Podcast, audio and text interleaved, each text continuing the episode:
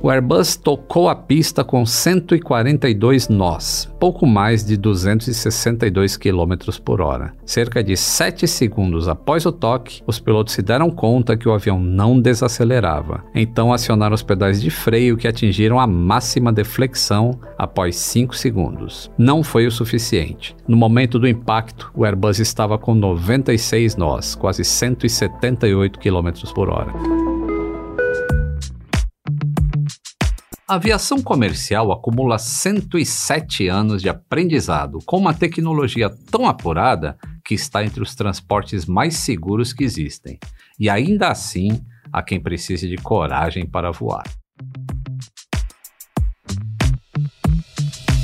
Atenção passageiros, bem-vindos ao voo número 30, partindo da milenar arte de contar histórias com destino ao fascinante universo da aviação. O tempo em rota é agradável e com pista seca. Eu sou o comandante Lito Souza, com mais de 35 anos de experiência em manutenção de aeronaves, sendo os últimos 20 anos como supervisor internacional e agora também piloto privado. Em casos de emergência, teremos convidados a bordo para que você perca o medo de voar. O seu check-in é o início de uma viagem mais tranquila. O uso de aparelhos celulares está permitido e fones de ouvido cairão do compartimento superior. Nossa viagem sonora já vai começar. Atenção passageiros.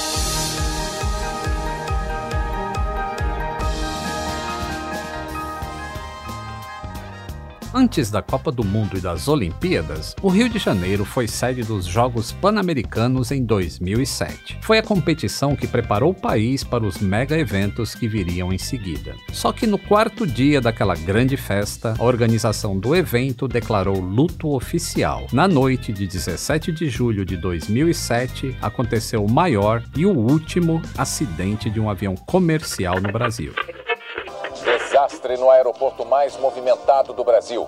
Um avião da TAM com capacidade para 170 passageiros derrapa na pista, atravessa a avenida em frente a Congonhas e atinge um prédio da TAM. O Airbus partiu de Porto Alegre e se acidentou quando pousava em Congonhas. Em julho de 2007, Congonhas era o aeroporto mais movimentado do Brasil e estava operando fazia quatro meses como aeroporto coordenado. Isso quer dizer que a sua demanda estava superior à sua capacidade. Nesses casos, todas as operações ficam condicionadas ao slot, que é um sistema de fila para aeroportos saturados. O voo 3054 da TAM teve duração de 1 hora e 34 minutos. Quando já estavam em seu aeroporto de destino, os pilotos perderam o controle da aeronave. Além das 187 pessoas que estavam a bordo, o acidente vitimou 12 pessoas em solo, que estavam em um posto de gasolina e em um edifício da própria TAM. Foi o estopim do caos aéreo brasileiro. A família do meu convidado de hoje já pode pedir música no Fantástico só pela quantidade de atletas. Tadeu começou a carreira como jogador de vôlei e atualmente é adestrador de cavalos. Seja bem-vindo a bordo, Tadeu Schmidt. Ei, Lito, muito obrigado. Prazer estar a bordo contigo aqui. Oh, prazer é todo meu, é uma honra, na verdade. Bom, esse é o último episódio da primeira temporada do Atenção Passageiros. E eu não poderia começar de outra forma. Você tem ou já teve medo de voar de avião? Não consigo responder sim ou não. Se eu puder não viajar, eu prefiro não viajar. Eu prefiro não entrar no avião. Mas quando eu entro, eu, eu vou tranquilo. É. E quando eu começo a viajar várias vezes em sequência, eu perco totalmente o medo, porque eu me acostumo. Uhum. É aquela coisa assim eu tô vivendo a minha vida tranquilo aqui. De repente eu vou entrar no avião. Eu sei que estatisticamente a possibilidade é ínfima de acontecer alguma coisa. Mas se eu tiver dentro dessa estatística, é o fim da minha história e eu vou me colocar nessa situação. Então eu prefiro não me colocar nessa situação. Já falei isso algumas vezes, a mesma sensação de que você vai ganhar na Mega Sena. É muito parecido, é muito parecido. Você fica com aquela, ah, eu vou, vou comprar casa, vou comprar carro, e aí chega o dia da, do sorteio e você não vai ser sorteado na Mega Sena. Pois é. Aliás, a chance de ganhar na Mega Sena, ela é bem semelhante à chance de um acidente aéreo. E além do acidente aéreo é, acontecer, você ainda teria que estar na naquele avião onde aconteceu o problema. Então é muito reduzida a chance mesmo. Muito, muito, muito. E é isso que eu uso para me acalmar e para acalmar minha família. É a matemática que, que ajuda a gente. Sempre dá um medinho. Sempre que eu posso não entrar no avião, eu prefiro não entrar. Mas você já cobriu diversos eventos esportivos ao redor do mundo. É, Olimpíada, Copa do Mundo, Fórmula 1. Sim. Ou seja, a aviação faz parte ou fez parte dessa tua rotina porque não tem outra maneira de chegar rápido em nos quatro cantos do mundo se não for de avião. Uhum. Você já enfrentou algum perrengue durante alguma viagem de avião? Mais perrengue assim de de desconforto do que de, de problema de avião mesmo. Na verdade, quando eu era criança, aconteceu um, uma situação. A gente morava em Brasília, a gente estava vindo para o Rio, o avião decolou. E logo depois que decolou, o, o, piloto já avisou. Eu era criança, não lembro de, direito os detalhes, mas tivemos um problema. A gente vai aqui rodar, rodar, rodar, vai voltar para Brasília, que era para é, consumir o combustível uhum. para poder pousar. E quando a gente pousou, era aquele monte de carro de bombeiro atrás da gente. Uhum. Não teve nada. Mas imagina, a minha mãe pavorada e eu ali sem entender direito, mas também com medo. O curioso é que a minha mulher, que eu só viria a conhecer muitos anos depois, estava nesse mesmo voo. Olha que coincidência. E a gente, a gente depois contou isso. Que legal. E já tive uma situação que a gente estava uma vez num voo, eu, minha mulher e minhas filhas, num voo nos Estados Unidos, num avião pequenininho, chacoalhou tanto, mas chacoalhou tanto, que eu tava assim, ai, de vontade de vomitar. E minha filha também, só que ela tava do meu lado. E a minha mulher e minha outra filha que estavam passando bem na outra cadeira, sem saber o que fazer. Ia todo mundo amarrado com cinta, a gente lá, de vomitar e tal. Mas sobrevivemos, sobrevivemos a esse desconforto. Um Dramin não resolve, não, esse, esse motion sickness aí? Tem uns remedinhos para tomar que resolvem bem na situação, mas eu sempre esqueço, nunca tomo esses remédios. E você vê como a falta de informação gera um pânico maior nas pessoas. Por exemplo, toda vez que um avião retorna para um aeroporto, por qualquer que seja o problema, e o tripulante ele declara uma emergência, para quem é leigo no assunto já pensa assim: nossa, o avião está na iminência de cair. Se está em emergência. Pânico. É, e é o contrário. E é o contrário, né? Ele está falando assim: olha, eu quero uma prioridade para pouso.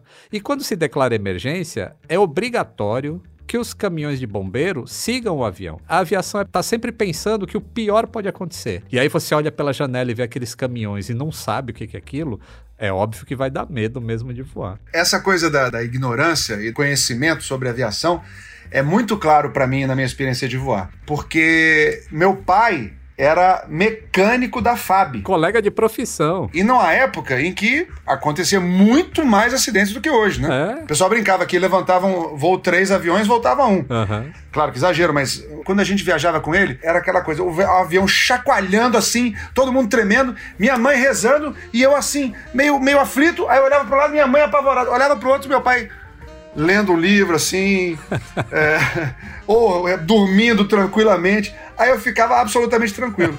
E é uma coisa que até hoje a gente faz quando a gente está viajando. A gente já olha logo para a aeromoça. Se a aeromoça está tranquila, tudo bem. É. Agora teve um fato curioso. A gente estava uma vez voltando de Brasília, eu, minha mulher e minhas filhas. Aí a gente decolou, né? Lá pelas tantas, tinha um pessoal que não estava é, é, trabalhando, mas a gente viu que estava com uniforme de, de aviação e tal. Uhum. E aí começaram a rezar. Eita. Ave Maria, Pai do céu, Pai do céu. Minha mulher ficou apavorada. Ela falou assim: Meu Deus do céu, não é possível. Tá acontecendo alguma coisa. Eles que são da aviação estão rezando, não é possível. Alguma coisa tá, tem algum problema nesse avião. Aí ela não se aguentou, foi lá falar com eles: O que está acontecendo? Por que, que vocês estão rezando? Ela falou: Não, querida, é porque a gente a gente faz essa novena o tempo inteiro, que nós éramos da Vare e a gente está precisando da indenização, a gente está rezando para receber a indenização. a gente fala, ai meu Deus, tomara que vocês consigam a indenização, pelo menos não há algum problema com o avião. Foi uma trollagem isso, na verdade. E, e, o teu pai falava alguma coisa assim quando via vocês com medo? Porque pra gente, né, que trabalha em manutenção de aeronaves, o avião é, é, é a coisa mais segura que tem. Assim, o risco nosso, na verdade, está no caminho de casa até o aeroporto. Pois é. Uma vez lá, não existe risco nenhum. É. É, e ele falava alguma coisa para vocês, assim, desse medo que vocês tinham? É, ele falava esse tipo de coisa, mas eu acho que ele já falava sabendo que ia entrar pelo um ouvido e sair pelo outro da minha, da minha mãe. Porque ela não ia ficar tranquila de jeito nenhum. Uhum. Imagina, meu pai, quantas horas de voo ele teve é. É, em, em, nos aviões da FAB, então... É, e olha que a aviação militar pouco diferente ainda. A aviação civil, assim, a comercial, ela é muito mais segura ainda do que a aviação militar. Ah, é? Mas pelo menos uma coisa eu sei que a sua família não sofre, que é o medo de altura, né? Afinal de contas, além do basquete, do vôlei. Todo mundo alto. O teu pai também foi atleta de salto em altura, né? É, é isso mesmo? Pois é, rapaz, olha que coisa. Meu pai, no, no, atleta super amador, né? Ele nunca chegou a competir, nem chegou perto de Olimpíadas. Ele era tão amador que ele fazia salto em altura e, e arremesso de alguma coisa, não sei se é arremesso de peso ou alguma Assim, coisas que não combinam o biotipo, né? A, a preparação física totalmente diferente. Mas ele fazia duas coisas assim que não tinham nada a ver. Ele fazia salto em altura. Ele até mostrou pra gente uma vez uma, uhum. uma notinha no jornal que saiu o resultado. É, fulano de tal em primeiro, seu fulano em segundo e Oswaldo Schmidt em terceiro. Olha só. Com um metro e não sei quanto que ele saltou assim. Naquela época ainda, que ainda se saltava de frente, se caía na, na, na, no banco de areia, né? Que legal. A gente já recebeu alguns convidados do universo esportivo que sempre reforçam a proximidade da aviação com a disciplina do atleta. Sim. Vamos falar um pouquinho agora sobre a cobertura jornalística. E eu estou muito feliz que a gente começou essa temporada do Atenção Passageiros com o repórter do Fantástico, a Sônia Bride. E a gente vai encerrar com o âncora do Fantástico. O último acidente de avião comercial no Brasil aconteceu em 2007, quando você apresentava apenas os gols do Fantástico. Todo acidente aéreo é muito marcante porque choca muito, né? É muito triste. Mas eu me lembro exatamente da época porque foi exatamente quando começou o PAN aqui do Rio, né? Uhum. E a cobertura deu uma murchada evidente, porque a gente tinha muita coisa a falar daquele acidente que foi uma tragédia terrível. Sim. E, é, e é sempre um desafio falar de um acidente aéreo, né? Para começar, é uma cobertura triste, né? É, é, é aquilo que a gente nunca gosta de fazer, de, de levar uma notícia que vai deixar as pessoas com, com um sentimento ruim. Uhum. E, infelizmente, é necessário. A gente precisa levar essas informações para as pessoas. Uhum. O que, que as pessoas querem saber? O que aconteceu de fato.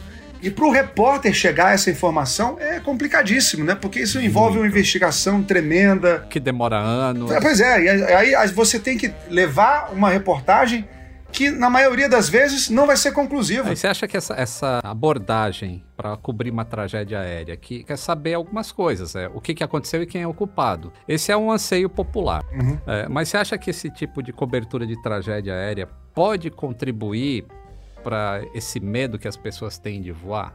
Porque nesse início, nesse início é tudo desconhecido, assim, então é como se fosse, ah, então pode acontecer com qualquer hora, qualquer a qualquer momento com qualquer avião. Eu acho que isso acontece com qualquer notícia ruim que a gente dá. Uhum. Se você dá uma notícia de, de um assalto na rua, que foi flagrado por uma câmera e mostrou o assaltante, as pessoas vão falar: caramba, eu vou, eu vou passar por essa rua, eu posso ser assaltado também. Uma notícia negativa, né? A possibilidade de você ser vítima de um ataque terrorista é, é irrisória. Mas aconteceu com algumas pessoas e a gente fica com com esse medo de que aconteça com a gente também. Né? Uhum. Não é exclusividade da notícia de acidente aéreo. A diferença é que a gente escolhe entrar no avião e aí é aquele negócio que eu falei no começo. É como se eu estivesse me colocando na situação de estar vulnerável a um acidente. É engraçado que esses dias mesmo eu estava pensando exatamente como você, assim, isso que você falou agora. A notícia que é veiculada, ela é a exceção do que acontece na sociedade. Como é que a gente vai dar essa notícia? Hoje, 5 mil carros passaram pelas ruas do Rio de Janeiro, todos seguiram seu caminho e nenhum deles teve nenhum arranhão. Isso não é notícia. Notícia é que três carros bateram, Isso. Né, uma pessoa ficou ferida e etc e tal. Exatamente. A notícia é aquilo que, que chama a atenção, é, né? Então, e exatamente o que você falou é o que eu tinha pensado. É, ó, aconteceu um acidente, então você se coloca naquela condição. Você é. não imagina que aquilo é exceção, aquilo passa a, a, ser a regra da sua vida. Assim, vai acontecer um acidente aéreo comigo também. É. Isso é bastante interessante, acho que dá umas teses de mestrado, inclusive. Tem uma questão psicológica envolvida pra gente analisar também, né? Porque eu posso escolher não correr o risco nem de ser exceção. no dia seguinte ao acidente do TAN 3054, o Jornal Nacional foi apresentado diretamente de Congonhas. Muitos brasileiros têm essa lembrança tão chocante. Já no Fantástico, vocês têm um cenário bastante interativo e apresentam reportagens com os fundos mais diversos, desde a cabine de avião até pertinho da cratera de um vulcão. Eu acho bem legal aquilo. É, é tipo um chroma key, mas é, é mais avançado ainda. Modestamente falando, assim, sendo bem metido, o cenário do Fantástico é o mais lindo que eu já vi. Tem momentos que a gente grava ali e parece realmente que a gente tá no, com um avião ali do nosso lado. Não, é, inclusive tem um desses cenários, foi você sentado na, na janelinha do avião, lá no banco do avião. Bem, bem legal. Ah, é, de, inclusive dentro. É. Exatamente. Tem, às vezes tem um avião do lado de fora e às vezes tem ali dentro do avião, é verdade. E sabe que esse negócio de apresentar o programa, não apresentar sozinho, tá sempre acompanhado ali no Fantástico. A gente chama isso na aviação de redundância, uhum. né? Que é a mesma coisa que existe dentro de uma cabine de comando. Assim, se falhar alguma coisa aqui, tem ali um, um caco ali para te pegar e, né, é e salvar. No caso da apresentação, é, a gente tem alguns programas que são apresentados por um é, jornalista apenas. Né? Normalmente são, são programas menores. Né? No caso do Fantástico, é um programa muito grande, com muita participação dos apresentadores. E aí é até uma forma de tornar mais, mais dinâmico e mais agradável. Ficar só eu, eu, eu, eu, eu falando, ou só apoiando, apoiando, falando. Uhum. Então a gente divide as coisas e também torna mais é, menos pesado pra, pra gente. Não só a redundância, como é assim, é, é, é ajuda mesmo. Então, às vezes, a gente tem uma, uma nota para ler de, de três minutos ao vivo. Hum. Isso até seca a goela na hora, na hora de ler isso tudo ao vivo. Fora que, se em algum momento eu, eu engasgar, acontecer alguma coisa, a Poliana tropeçar, um, um, o outro que tá ali do lado leva, né? Então dá, dá realmente uma, uma segurança a mais de saber que uhum. se eu tiver algum problema, vai, vai ter alguém do lado para para não deixar a peteca cair. Esse é o espírito da aviação. Se acontecer algum problema, vai ter alguém do lado ali para resolver.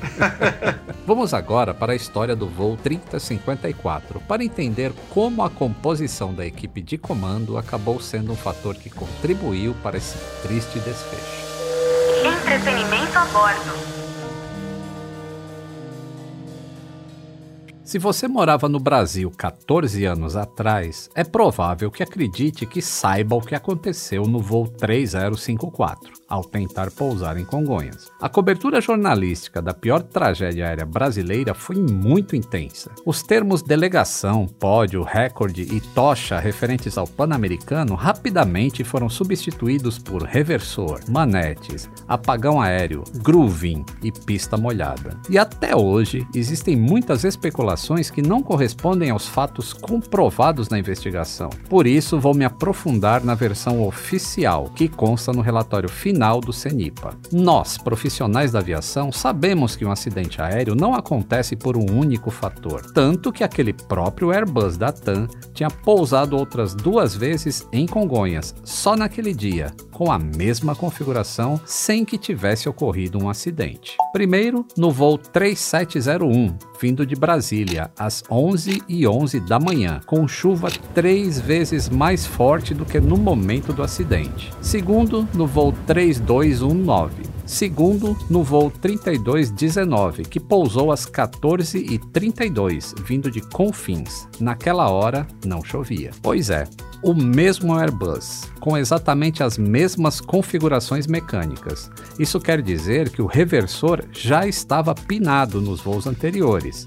Pinado é um jargão aeronáutico para inoperante. Aquela era uma condição prevista e que não configurava um problema ou uma limitação para uma operação segura. O reversor provoca aquele barulho que você escuta logo após o pouso, quando o motor entra em reversão de empuxo. Isso significa que ao invés do motor jogar o ar para trás, para o avião ir para frente, ele joga o ar um pouco para frente, auxiliando na frenagem. Reparem que eu disse auxiliando. O reversor sensor sozinho não é usado para parar um avião na pista. O próprio cálculo de distância de pouso é feito sem considerar o uso de qualquer reversor. É isso mesmo que você ouviu. O Elito. Então, para que raios serve um reversor? Simples, para economizar no desgaste dos freios. Vai dizer que você não gostaria que as pastilhas de freio do seu carro durassem mais. Imagina então os freios de aviões comerciais, que são feitos de caríssimos discos de carbono. Aí que entram os reversores, tornando a vida útil dos discos mais longa. Os reversores permitem que os freios sejam usados com mais moderação, diminuindo também o desgaste dos pneus no contato com a pista durante o pouso. Depois dessa importantíssima ressalva, vamos aos fatores que realmente contribuíram para esse triste acidente. Às 17h19 de 17 de julho de 2007, o voo 3054 decolou de Porto Alegre com destino a São Paulo. A aeronave da TAM era um Airbus A320, matrícula Papa Romeo Mike Bravo Kilo, com 187 pessoas a bordo, sendo seis tripulantes ativos, cinco tripulantes extras, que são aqueles que pegam carona num voo sem estar trabalhando, e 176 passageiros. Aquela era a lotação máxima da aeronave, que distribuía os seus assentos em 29 fileiras, com seis lugares cada. Sim, essa conta dá 174 lugares. Dois ocupantes eram bebês de colo. O 3054 decolou com mais combustível do que era necessário para fazer aquela perna até São Paulo. Uma escolha da companhia aérea por questões econômicas. Em 2007, o ICMS de combustível era mais baixo no Rio Grande do Sul do que em São Paulo. Essa prática é conhecida como abastecimento econômico ou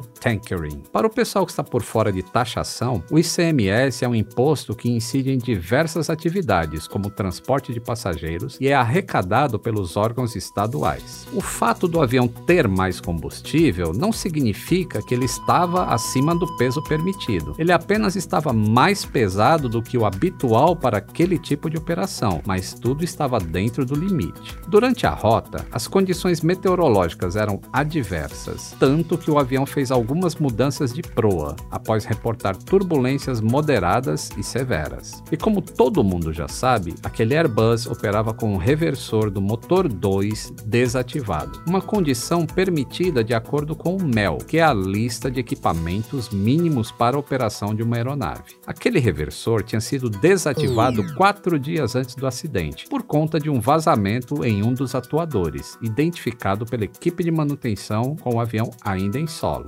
Nessa época eram conhecidos dois procedimentos diferentes para operar com o reversor travado. Um deles já havia sido abandonado e o outro estava em vigor há apenas seis meses antes do acidente. Essa mudança de procedimento não foi comunicada pela TAM aos pilotos. Ao pousar em Porto Alegre nas primeiras operações do dia, o piloto recorreu ao procedimento atualizado, trazendo as duas manetes para reverso. Essa era a conduta correta. Para dirigir um carro, usamos os pedais para acelerar e frear. Já nos aviões, a coisa é um pouco diferente. Ao invés dos pedais, são os manetes que fazem essas funções. São duas alavancas que ficam no centro do painel, entre os dois pilotos, mais ou menos na posição de um freio de mão. Quando os pilotos levam as manetes para frente, o motor acelera. Já quando se traz essas manetes para trás, o motor entra em marcha lenta. No fim daquele dia, quando o avião retornava pela última vez ao aeroporto de Congonhas, a torre de controle informou aos pilotos que a pista estava molhada e escorregadia. A aproximação ocorreu na pista 35L,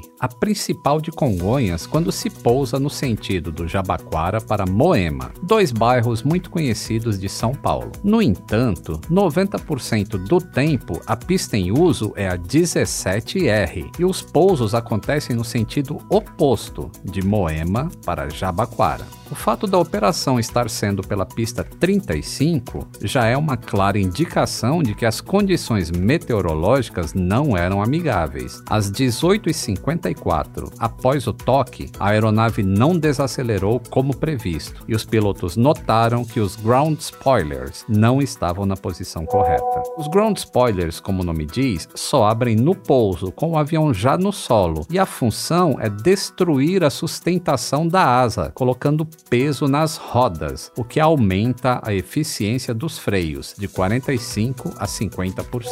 O copiloto, com suas 14.760 horas voadas, acumulava mais tempo de voo do que o piloto, com 13.654 horas. Por outro lado, operando em Airbus, o comandante tinha quase 2.000 horas a mais do que o copiloto, que estava apenas seis meses na companhia aérea e naquele aparelho. Essa informação revela como estava o quadro de funcionários da TAM naquele momento de transição de aeronaves. A companhia estava deixando de operar no Fokker 100, aumentando a sua demanda por pilotos de Airbus A320. Havia uma tendência de acelerar a formação de novos pilotos contratados e também um número de comandantes superior ao total de copilotos. Por conta disso, a função de copiloto poderia ser atribuída a um segundo comandante, como aconteceu na cabine do 3054. Os dois tripulantes tinham licença de piloto privado fazia pelo menos 31 anos. Como piloto de linha aérea, o comandante atuava fazia 16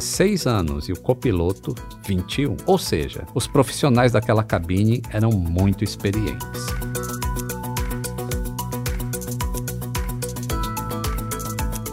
A investigação não foi capaz de concluir as razões para o não cumprimento de protocolo. O piloto optou pelo procedimento antigo de pouso com um reversor Existe uma dedução para o que motivou essa escolha. O procedimento em vigência exigia um pouco mais de pista para o avião parar, uma distância de pelo menos 50 metros a mais. Vamos nos colocar um pouquinho no lugar do comandante. Você sabe que o seu avião está pesado, você irá pousar numa pista que está contaminada, ou seja, molhada, e você sabe que um avião que pousou antes de você reportou que a pista estava muito escorregadia. Nessas condições, o que você faria? Você usaria um procedimento protocolar que vai aumentar em 50 metros a sua distância para parar na pista ou tentaria um procedimento desatualizado que faria você economizar esses mesmos 50 metros? A investigação revelou que, em alguns casos, os pilotos da TAM decidiam por procedimentos que julgavam ser o mais correto, ainda que fosse diferente do previsto, criando um ambiente desfavorável para a segurança.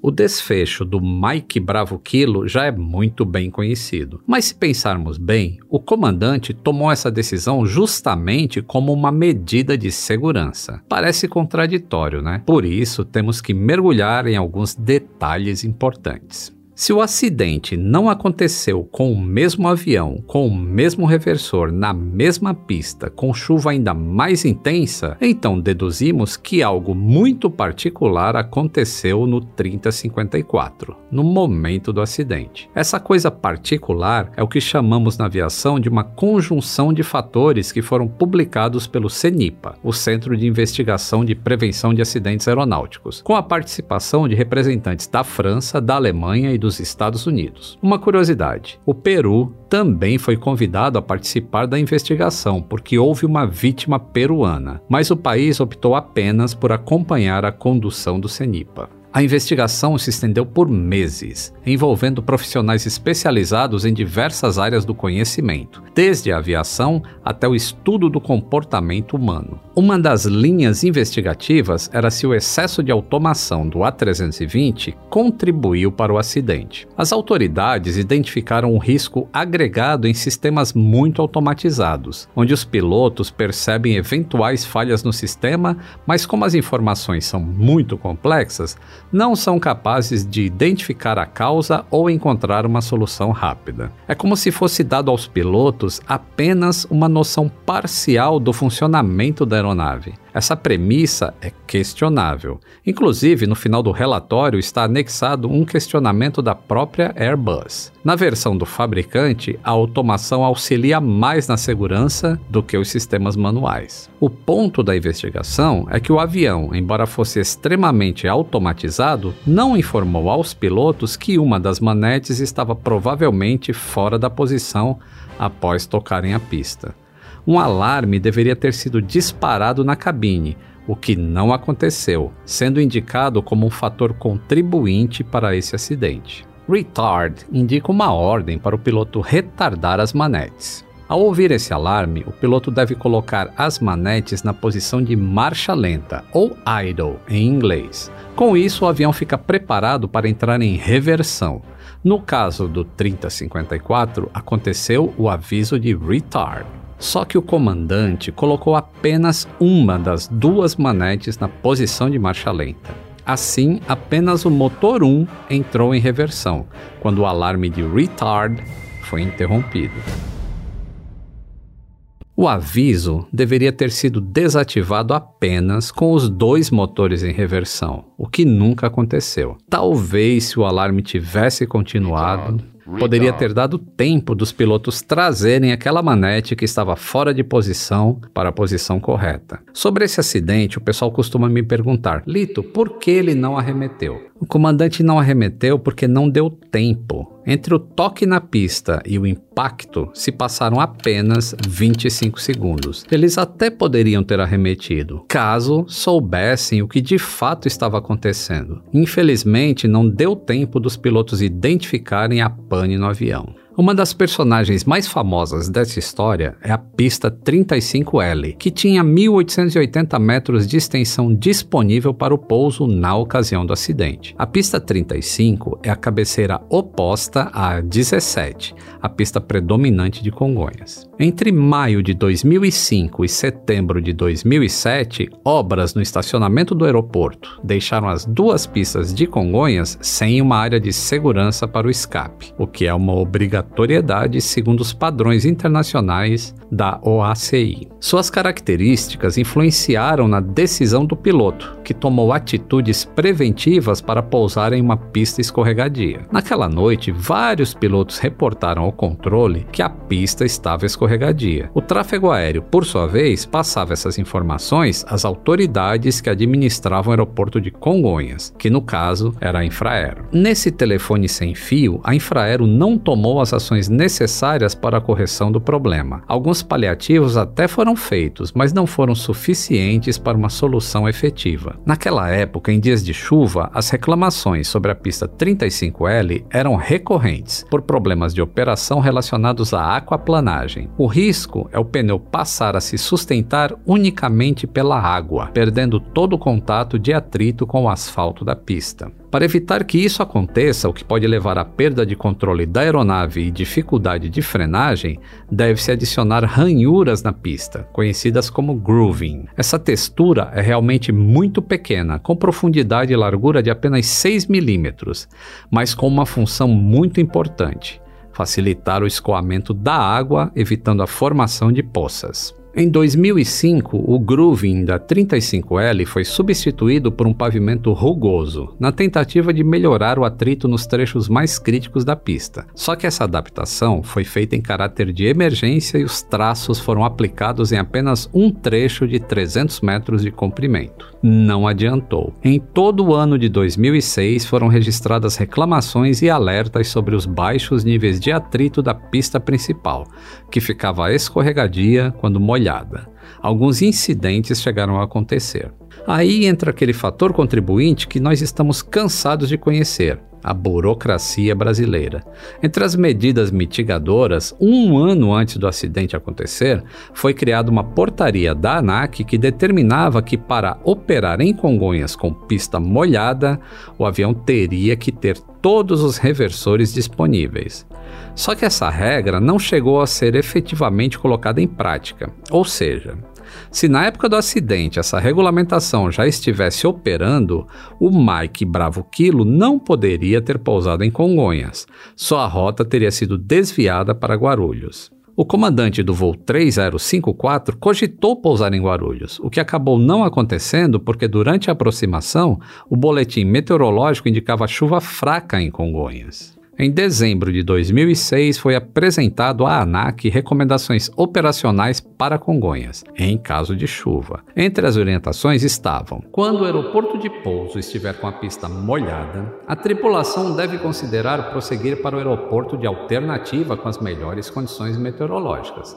Mas se prosseguir para Congonhas, após o toque, confirmar a abertura dos ground spoilers e usar o máximo reverso assim que possível. Por causa de problemas de licitação, novas obras de recuperação das pistas foram feitas às pressas e de modo paliativo. Congonhas operou de janeiro a maio de 2007 com alerta de possibilidade de formação de lâminas d'água em dias de chuva. A pista 35L ficou fechada entre 14 de maio e 29 de junho de 2007 para reforma. Ao contrário do que previu o projeto, não houve implantação do grooving. O relatório do CENIPA indicou uma falha de inspeção aeroportuária por parte da ANAC.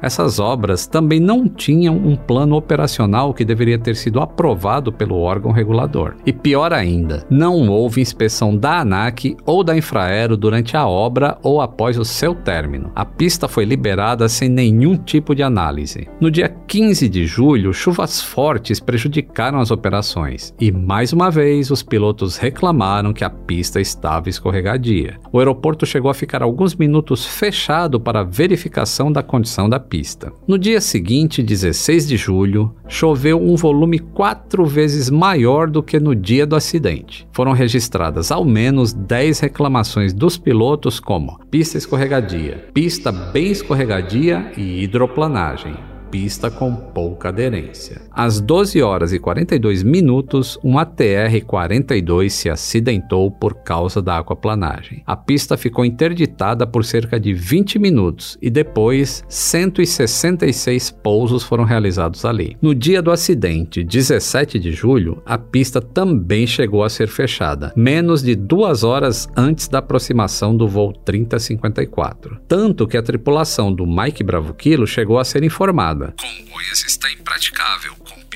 molhada e escorregadia. Às 17h20, a 35L foi liberada para operações. A Infraero reportou que a pista estava molhada, com escoamento de água e sem formação de poças. Análises posteriores revelaram que a pista 35L estava operando abaixo dos níveis recomendados de atrito. Deste momento até o pouso do Airbus da TAM, foram realizadas 25 operações de pouso na pista, todas por aeronaves comerciais de grande porte, sem nenhuma reclamação registrada. Se lembram que os ground spoilers não se levantaram? Esse foi realmente um problema grave, porque além do avião não ter tido a ação dos spoilers, que diminui a sustentação na região da asa, não teve o auto brake liberado. São ações automáticas. Com os spoilers levantados, o computador de bordo aciona o auto brake. De certa forma, aquele Airbus A320 deveria frear sozinho, e foi isso que não aconteceu. O autobrake é um sistema de freio automático em que o piloto seleciona determinadas posições em uma chave baseado nas condições da pista. Por exemplo, se ele tem bastante pista para pouso, ele pode selecionar a posição 1 e o freio vai atuar de maneira mais suave do que se ele selecionar a posição máxima, em que entra toda a força de frenagem do avião. O comandante e o copiloto demoraram seis segundos para perceberem que os spoilers não estavam levantados, o que mais uma vez contribuiu para eles ficarem sem tempo de reação para parar o avião. Ainda assim, a frenagem manual continuava disponível aos pilotos através dos pedais. Quando juntamos todos esses elementos, conseguimos entender melhor o que levou aquele Airbus perder a reta para a esquerda e sair lateralmente da pista, cruzando a Avenida Washington Luiz, uma das mais importantes da cidade, até colidir com o prédio da TAM Express e um posto de combustível.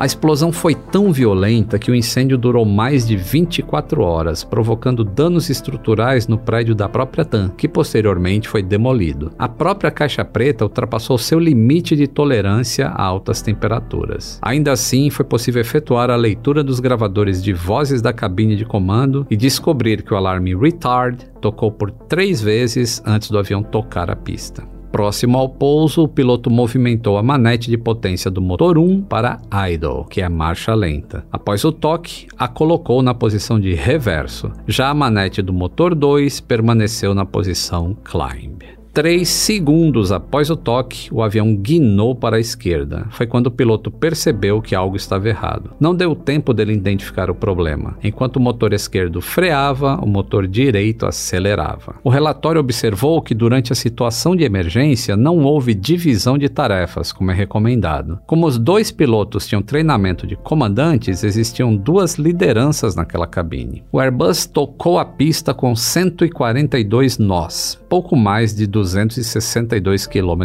por hora. Cerca de 7 segundos após o toque, os pilotos se deram conta que o avião não desacelerava. Então acionaram os pedais de freio que atingiram a máxima deflexão após 5 segundos. Não foi o suficiente. No momento do impacto, o Airbus estava com 96 nós, quase 178 km por hora. Portas em manual. A investigação concluiu que a aplicação dos comandos, ou seja, a posição das manetes, é um fator indeterminado para a ocorrência do acidente, porque não foi possível comprovar a sua contribuição. Apesar de ser uma condição provável, as posições da manete durante o pouso não puderam ser comprovadas, pelo nível de destruição das peças do avião. Por outro lado, a falta dos protocolos de CRM na cabine contribuiu para o acidente, já que ocorreu perda de consciência situacional da tripulação, impedindo ações corretivas. Também foi considerada inadequada a formação daquela equipe de piloto, formada por dois comandantes, contribuindo para um ambiente de complacência na cabine. O copiloto, justo aquele que tinha mais horas de voo, foi considerado inexperiente para aquela aeronave e principalmente para operar naquela função.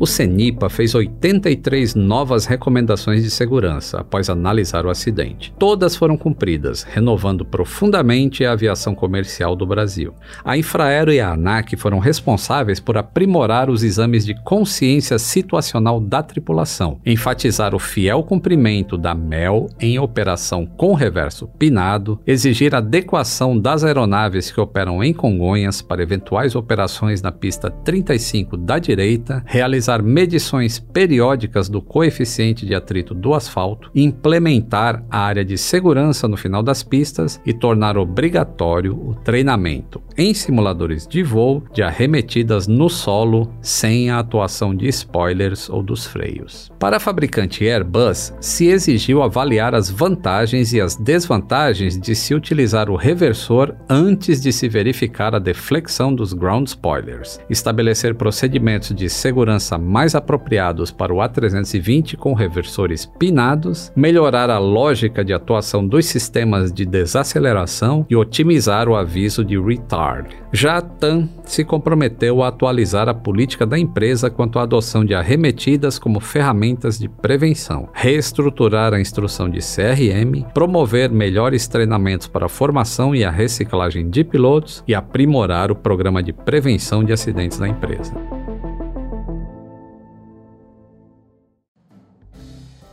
Estamos de volta com Tadeu Schmidt. Na época do acidente, muitas pessoas ficaram inseguras com o fato de pousar em Congonhas. Você lembra se você ficou com receio de pegar uma ponte aérea e pousar em Congonhas? Ou decorou o número da pista que era a pista problemática lá de Congonhas? Não, mas fiquei é, receoso. Eu lembro que teve até muitas conversas sobre aumentar a pista, não teve isso? Teve. No início, assim. De, de mudar o tipo da pista. Até, no, no, surgiram várias, é, vários debates sobre isso. Eu sei que depois desse acidente, quando pousa o avião, eu fico aguardando ele. É o reverso que ele, que ele aciona? É o reverso, é aquele barulho, né? Que, que faz. Né, aquele, aquele barulho e você sente o, o, o avião frear. Uhum. Na hora que pousa, eu fico contando assim. Eu fico esperando o, o, uhum. o reverso. E aí, quando entra o reverso, eu falo: pronto agora eu tô relaxado. Uhum. É, foi muito marcante esse acidente para mim, porque eu sempre imagino o drama que aquelas pessoas viveram dentro daquela, daquele avião, que pousou e elas não ouviram isso, e o avião continuou em alta velocidade, e o que deve ter passado na cabeça daquelas pessoas de um avião que estava percorrendo a pista em alta velocidade, uhum. elas vendo o aeroporto passar, e de repente era o fim da vida de todas elas. Isso, ah, nossa, é um drama que eu, eu eu fico arrepiado só de, de imaginar. Mas hoje, toda vez que eu pouso, eu, eu, eu, eu fico ali esperando o reverso e me lembro desse acidente. Você sabe que é, toda vez que acontece qualquer acidente aéreo, e é por isso que a investigação é tão demorada, a, os investigadores eles têm que chegar à raiz do problema e quais foram os fatores que contribuíram para que o acidente acontecesse. E uma vez que eles chegam a, a, a, essa solução, né, a esse resultado, eles implementam mudanças na aviação para que aquilo nunca mais aconteça. Uhum. Então, no caso de Congonhas, por exemplo, até o momento daquele voo, era permitido que um avião pousasse lá com um dos reversores inoperantes. Que foi o caso. Que foi o caso. E a partir de, desse acidente, é, não, não existe mais essa opção. Se o reversor estar inoperante, o avião é alternado para Guarulhos. Ou vai para Guarulhos, que aí tem uma pista muito grande e dá tempo de, de resolver a situação. Isso, e isso é por excesso de precaução porque em Congonhas já operaram aviões muito maiores do que um Airbus A320 ou um Boeing 737, que são os predominantes hoje lá. Uhum. É interessante falar desse tipo de, de assunto para que as pessoas também tenham a noção de que acontecer aquilo novamente em Congonhas, se já era difícil, agora é praticamente impossível. É impossível. Tem algumas coisas que são contraintuitivas para quem é leigo. Por exemplo, foi muito falado em alongamento da pista. E uma das soluções encontradas foi justamente o oposto.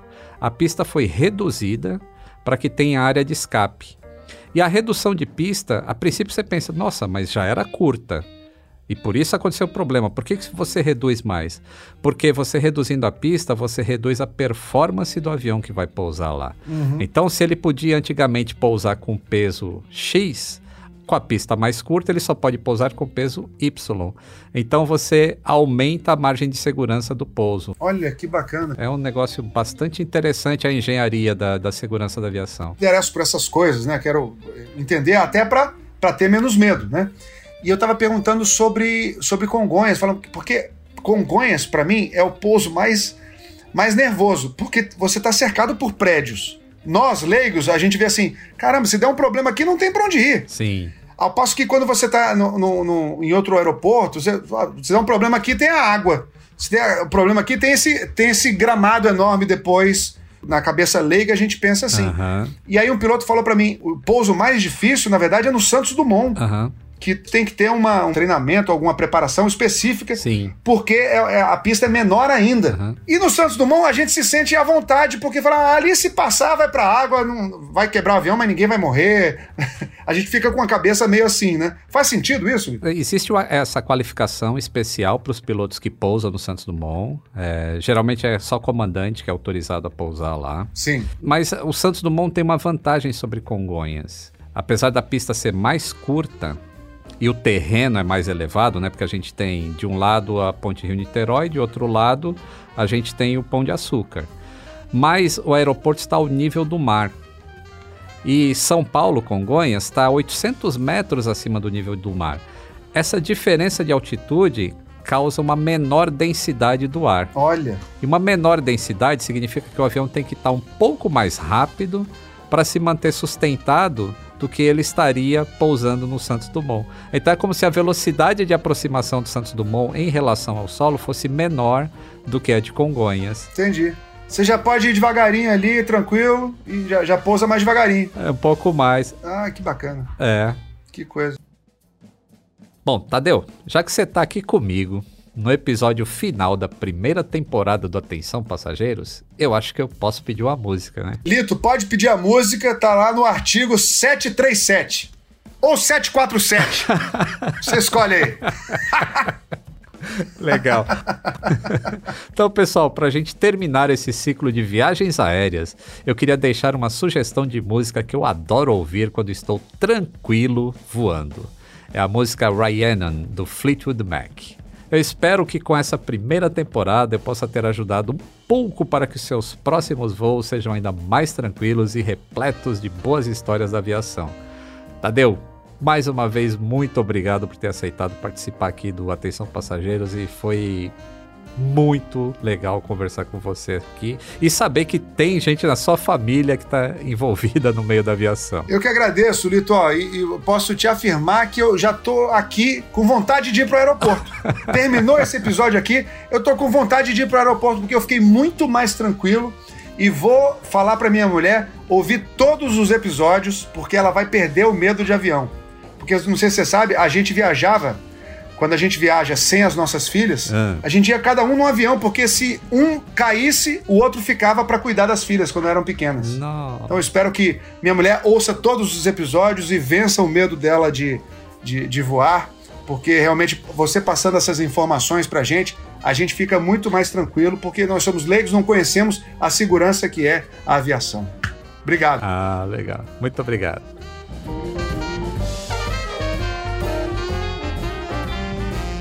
Espero que com essa primeira temporada eu possa ter ajudado um pouco para que os seus próximos voos sejam ainda mais tranquilos e repletos de boas histórias da aviação. Atenção passageiros, o nosso voo pelas histórias da aviação acaba de aterrizar. Nos encontramos no próximo embarque. Um grande abraço e até o próximo voo! O Atenção Passageiros é realizado pelo Grupo Globo, em coprodução com o canal Aviões e Músicas no YouTube. Eu sou o comandante Lito Souza, de acordo com Panda Betting, o popstar da aviação brasileira. No episódio de hoje, usamos trechos do Jornal Nacional de 17 de julho de 2007 e consultamos o relatório final e as recomendações de segurança do CENIPA, publicados em 2009. Atenção passageiros.